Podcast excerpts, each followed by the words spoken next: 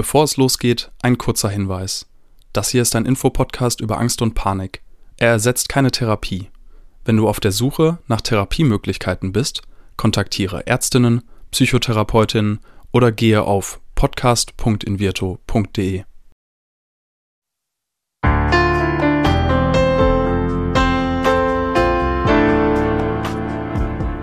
Herzlich willkommen bei Keine Panik, dem Angstpodcast von Invirto. Angst gehört zu den häufigsten psychischen Erkrankungen, ist jedoch immer noch ein Tabuthema. Damit soll aber Schluss sein.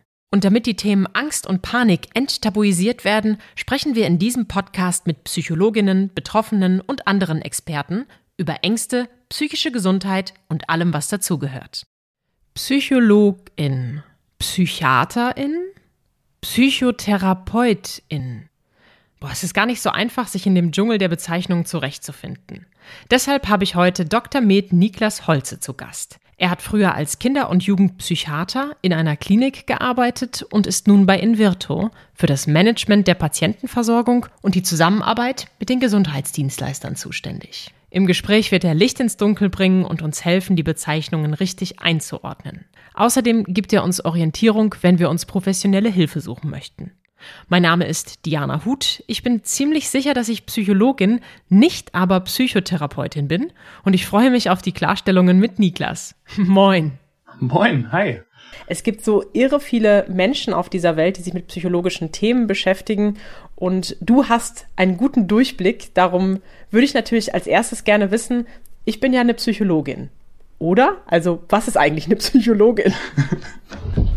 Das weißt du bestimmt noch viel besser als ich, aber ich versuch's gerne mal. Also grundsätzlich ist es natürlich wirklich gar nicht so einfach. Psychologen machen ja ganz unterschiedliche Sachen. Also es gibt welche, die haben mit Patienten zu tun und es gibt noch ganz andere, die, die arbeiten zum Beispiel in der Wirtschaft oder Verkehrspsychologinnen oder Arbeitspsychologinnen oder Verkaufspsychologinnen. Das sind die, die uns im Supermarkt immer austricksen und viele mehr. Ich bin ja Psychiater. Das hat einen gewissen Überschneidungsbereich mit der Psychotherapie. Psychiater kommt aus dem Griechischen ähm, Psyche ist die Seele und Iatros, glaube ich, Griechisch ist jetzt nicht so toll, ähm, heißt Arzt, okay. also Seelenarzt sozusagen. Und ähm, in der Klinik oder Praxis arbeitet man Hand in Hand häufig mit psychologischen Psychotherapeuten.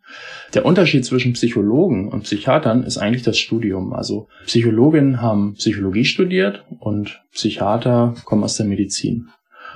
Und wenn man Psychotherapeut oder Psychotherapeutin werden will, dann macht man nach dem Psychologiestudium in der Regel noch eine Therapeutenausbildung.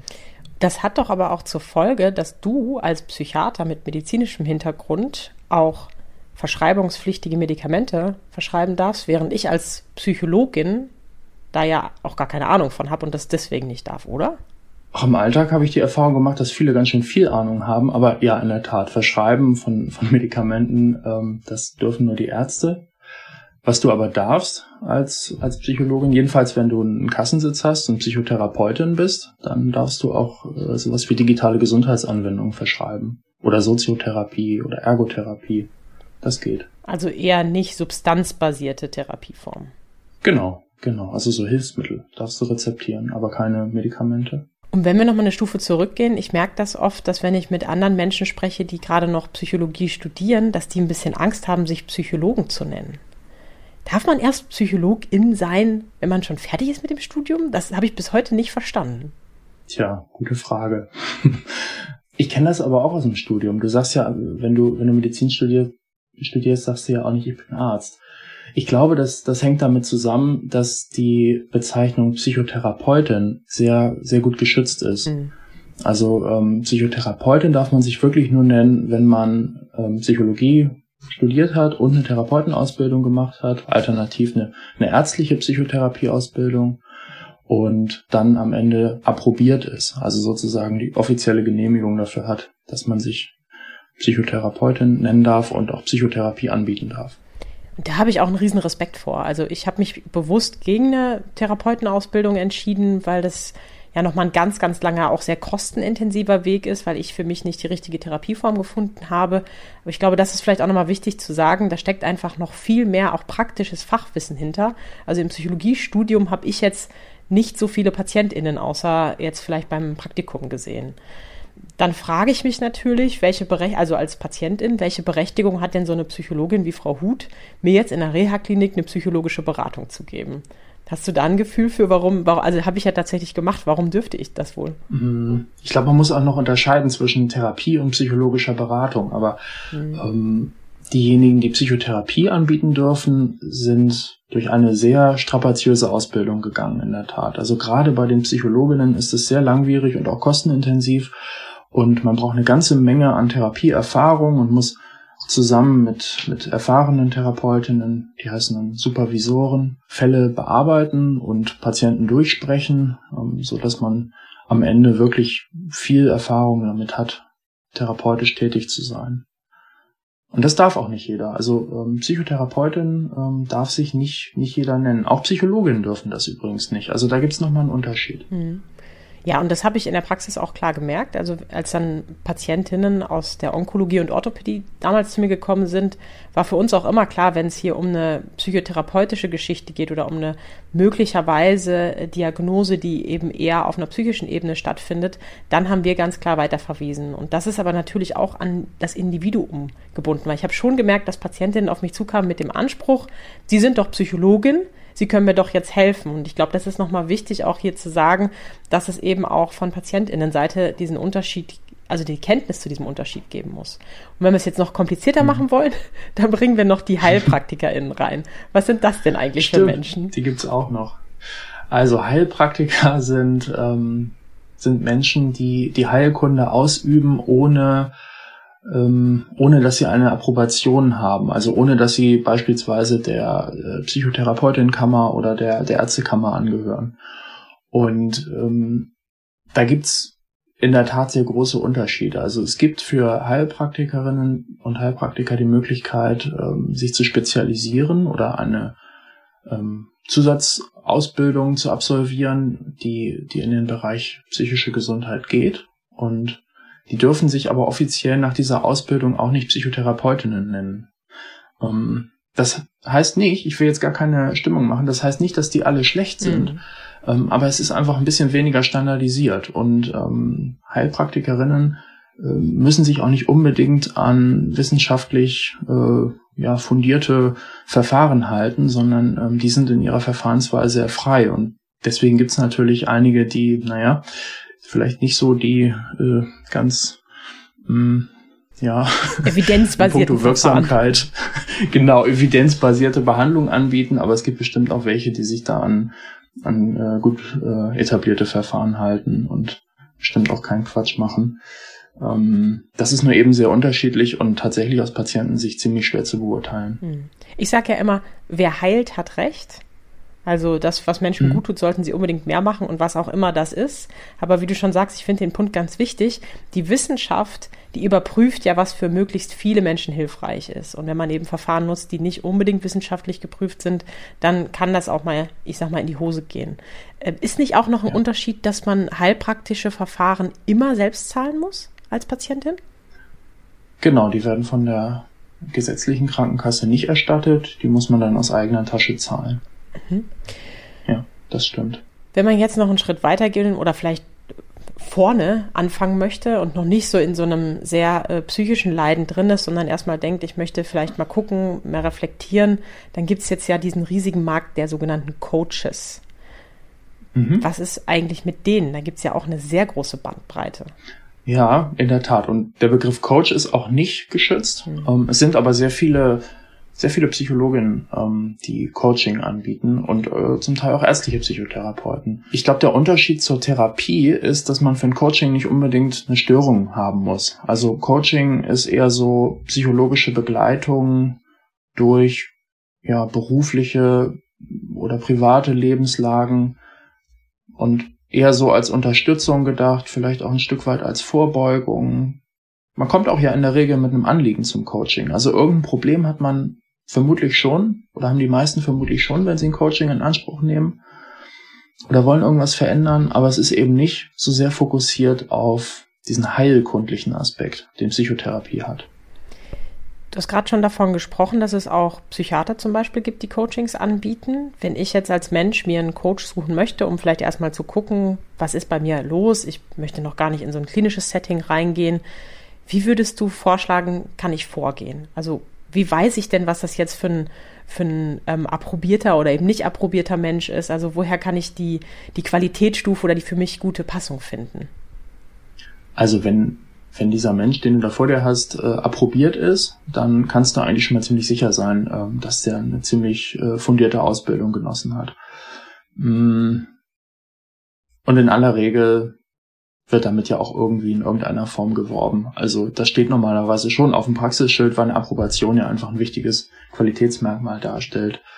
Ähm, Im Zweifel würde ich sagen, frag lieber einfach nach und es gibt auch die Möglichkeit, und das ist gar nicht so hochschwellig, das ist auch extra so beabsichtigt, dass du eine psychologische Sprechstunde wahrnimmst. Also das ist dann eine richtige GKV-Leistung. Wenn du ein psychisches Problem hast oder denkst, du hast ein psychisches Problem, dann kannst du in so eine Sprechstunde gehen und einfach mal zusammen mit jemandem vom Fach schauen, ob das einen Störungswert hat oder ob das vielleicht, ja, ich sag mal jetzt nur eine Kleinigkeit ist, die nicht unbedingt eine Therapie benötigt. Mhm. Für alle, die jetzt nochmal kurz denken, was ist nochmal GKV, gesetzliche Krankenversicherung? Also wird dann von der Krankenkasse übernommen. Ähm, wir haben das vorhin auch schon angedeutet, ich habe das so ein bisschen kritisch nachgefragt bei den HeilpraktikerInnen. Welche der Leistungen, die wir heute besprochen haben, sind denn jetzt solche GKV-Leistungen und welche muss ich selber tragen? Mhm. Grundsätzlich können alle approbierten Psychotherapeutinnen, seien sie nun Psychologen oder Ärzte, bei Kindern und Jugendlichen gibt es übrigens auch Erziehungswissenschaftler, die eine Therapieausbildung gemacht haben. Ist noch komplizierter. Ähm, können mit der gesetzlichen Krankenkasse abrechnen, wenn sie einen sogenannten Kassensitz haben. Und man ist aber als approbierter Therapeut, also mit der notwendigen Qualifikation, die man dann bewiesen hat mit der Approbationsprüfung, ähm, auch nicht verpflichtet, so einen Kassensitz zu beantragen. Das heißt, man, man kann an dieser vertragsärztlichen äh, Versorgung teilnehmen oder eben auch nicht. Und ja, die Erstattung hängt aber eben schon an diesem Kassensitz. Das heißt, äh, man muss sich eine Praxis suchen, die eben keine psychologische Privatpraxis ist, sondern diesen Kassensitz hat. Und das geht zum Beispiel, indem man die Internetseite der ähm, Kassenärztlichen Vereinigung, die sind ja meistens für, für das jeweilige Bundesland zuständig, aufsucht und dann sucht, ähm, die haben in der Regel so eine Suchmaschine, wo da die äh, psychotherapeutischen äh, Leistungen stattfinden können. Das heißt aber eben nicht, dass die, die keinen Kassensitz haben, schlechter sind. Nur da ist es dann schwieriger mit der Erstattung durch die gesetzliche Krankenversicherung. Und ist es eine bessere Behandlung, wenn jetzt die Krankenkasse die Kosten übernimmt oder wie darf ich das verstehen? Anders gesagt, habe ich Nachteile, wenn ich die Behandlung selber bezahle? Naja, finanziell hast du auf jeden Fall einen Nachteil, klar. Ähm, das kann ja auch ganz schön teuer sein. Aber das ist es eben nicht. Es gibt äh, privat niedergelassene Therapeutinnen, die genauso gut arbeiten wie die mit einem Kassensitz. Das ist also nicht unbedingt das Qualitätsmerkmal. Ich würde dann an deiner Stelle eher darauf achten, dass die Person halt approbiert ist. Mhm. Ja, ich ja. finde auch immer noch mal wichtig, den Punkt zu machen, dass es Situationen geben kann, wo wir einen Nachteil bekommen, wenn wir eine offizielle Diagnose und eine offizielle Therapie bekommen. Ne? Also, dass wenn wir zum Beispiel keine mhm. Berufsunfähigkeitsversicherung abgeschlossen haben, sollten wir das vielleicht tun, bevor wir in die Therapie reingehen, die von der Kasse übernommen wird. Da könnte es ja unter Umständen so würde ich es zumindest oder habe ich es kennengelernt, hilfreich sein, wenn ich dann doch privat zahle, damit das eben nicht in Anführungszeichen in meiner Akte auftaucht. Ist das für ja. dich auch ein Punkt? Ja, das ist leider so. Also auch Menschen, die äh, vielleicht anstreben, in ein Beamtenverhältnis zu gehen. Die müssen da in der Tat leider ein bisschen aufpassen. Ich finde das total problematisch, mhm. dass psychische Erkrankung immer noch irgendwie auf diese Art stigmatisiert wird. Man ist ja kein schlechterer Mensch, nur weil man ein psychisches Problem hat. Ähm, ich würde aber trotzdem sagen, eine Sprechstunde wahrzunehmen, sollte eigentlich keine Gefahr darstellen. Wenn man dann wirklich sich zusammen mit der Therapeutin entscheidet, es soll jetzt eine Therapie werden, dann muss die ja eh beantragt werden. Das heißt, man muss vorher sowieso noch mal ein Gespräch führen und sich überlegen, will man das machen oder nicht. Oft ähm, ist es auch so, dass die Diagnosen ja erstmal nur Verdachtsdiagnosen sind und sich dann erst äh, auch später so bestätigen oder ausschließen lassen. Und ich glaube, wenn man, wenn man das von Anfang an gut bespricht, dann äh, kann man durchaus ein bisschen aufpassen. Aber wer jetzt anstrebt, äh, Pilot zu werden oder ein Beamtenverhältnis äh, zu beginnen, dann da würde ich schon ein bisschen zur Vorsicht raten. Ähm, und im Zweifel ist es dann vielleicht wirklich sinnvoll, das privat zu bezahlen. Ja. Mhm. So unschön das ist. Also so sollte das Gesundheitssystem aus meiner Sicht eigentlich nicht funktionieren. Ja, bin ich völlig deiner Meinung. Ähm, das ist irgendwie sehr schade, weil die Menschen, die mutig genug sie sind oder reflektiert genug sind, was für sich zu tun, die sollten dafür nicht auch noch bestraft werden, in meinen Augen. Ähm, Gibt es noch was, worauf ich achten muss, wenn ich meine Therapie selber bezahle?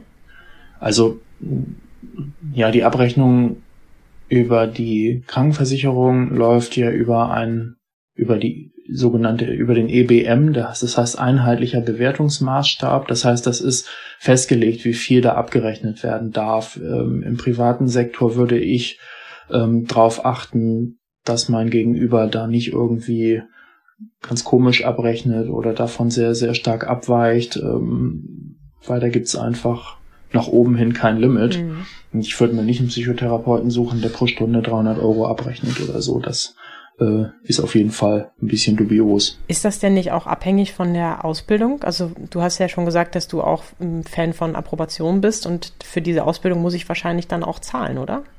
Also wenn du Privatpsychotherapie in Anspruch nimmst, klar. Ähm, dann ist es bestimmt so, dass jemand, der, der approbiert ist und am besten noch viel Berufserfahrung hat, vermutlich mehr abrechnet als jemand, ähm, der ja halt irgendwie einen kürzeren Ausbildungsgang genossen hat oder, oder frisch von der Uni kommt, klar.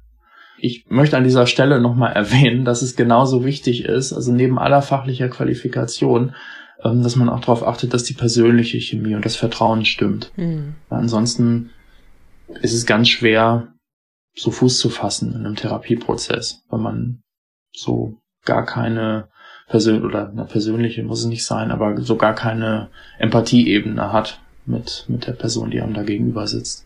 Ja, das finde ich einen wichtigen Punkt. Und das bringt mich auch nochmal zu der Frage, wenn ich jetzt das Gefühl habe, ich habe irgendeine Art von psychischer Belastung oder ein psychisches Leiden, wie finde ich denn für mich raus, wer der oder die beste Ansprechpartnerin ist? Ja, ich glaube, da gibt's keine allgemeingültige Antwort, aber grundsätzlich würde ich dir dann eben genau das raten, geh doch einfach mal zu jemandem, der vom Fach ist, ähm, sei das jetzt in der Privatpraxis, sei das über die GKV bezahlte Sprechstunde in den kassenärztlichen Psychotherapiepraxen und für einfach mal ein Gespräch und lass dir vielleicht auch gern rückmelden von der Therapeutin oder der Ärztin oder wem du da auch gegenüber sitzt, ähm, ob er oder sie das für eine behandlungsbedürftige Geschichte hält. Hm, das finde ich einen sehr guten Punkt. Wir haben ja auch schon über Medikamente gesprochen. Du hast schon die DIGAs angesprochen, also Apps auf Rezept und Gesundheitsanwendungen. Ähm, wir müssen vielleicht einfach selber auch für uns rausfinden und dazu hilft mal ein Sparingspartner, der unabhängig ist, was passt denn zu mir und wer passt denn zu mir? Wie ist die Verbindung zu dem Menschen? Das hast du auch gerade nochmal ähm, hervorgehoben. Mhm. Auch ein ganz, ganz wichtiger Punkt. Kann ich es mir auch leisten, es privat zu zahlen? Das sind ja sehr, sehr viele sehr individuelle Faktoren, die hier eine Rolle spielen. Ähm, gibt es noch was, worauf ich achten kann oder muss? Also es gibt ganz viel, was noch unabhängig von dieser KV oder kassenärztlichen Versorgung ist. Ähm, zum Beispiel gibt es Krankenversicherungen, die eigene Programme haben für psychische Erkrankungen. Also gesetzliche Krankenversicherungen, aber auch private, die noch zusätzliche Leistungen anbieten. Zum Beispiel gibt es da einige, die haben Verträge mit ähm, ja, Anbietern von Psychotherapie oder auch mit bestimmten ähm, anderen Institutionen wie Kliniken, die dann so ein Screening auch anbieten können oder eben auch bestimmte Therapiepfade, zum Beispiel auch ähm, die digitale Angsttherapie mit Invirto wird von vielen gesetzlichen Krankenkassen so unterstützt und auch koordiniert. Also erstmal in sich selbst reinhören, was möchte ich eigentlich und was brauche ich vielleicht auch eigentlich und dann vielleicht mit einem unabhängigen Sparingspartner, jemand, der vom Fach ist, mal drüber sprechen, um ja. den richtigen Weg auszuloten. Und was dann natürlich noch hinzukommt, und da möchte ich euch alle einladen, nochmal in eine unserer anderen Folgen reinzuhören, ist die richtige Therapierichtung zu finden. Da haben wir ja auch schon verschiedene vorgestellt. Jetzt erstmal vielen Dank für Licht in dieses dunkle, komplexe Feld von PsychologInnen, PsychiaterInnen und wen wir noch alles hatten. Danke dir, ähm, lieber Niklas. Ganz gerne. Hat mir Spaß gemacht. Dieser Podcast wird präsentiert von Invirto, der Therapie gegen Angst. Wenn auch du oder jemand aus deinem Umfeld unter Ängsten leidet, dann kann die Invirtu-Therapie eine mögliche Hilfe sein.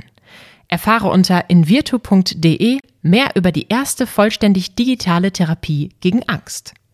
Wenn euch die Folge gefallen hat, abonniert unseren Podcast und seid auch das nächste Mal wieder dabei, wenn es heißt Keine Panik, der Angst-Podcast.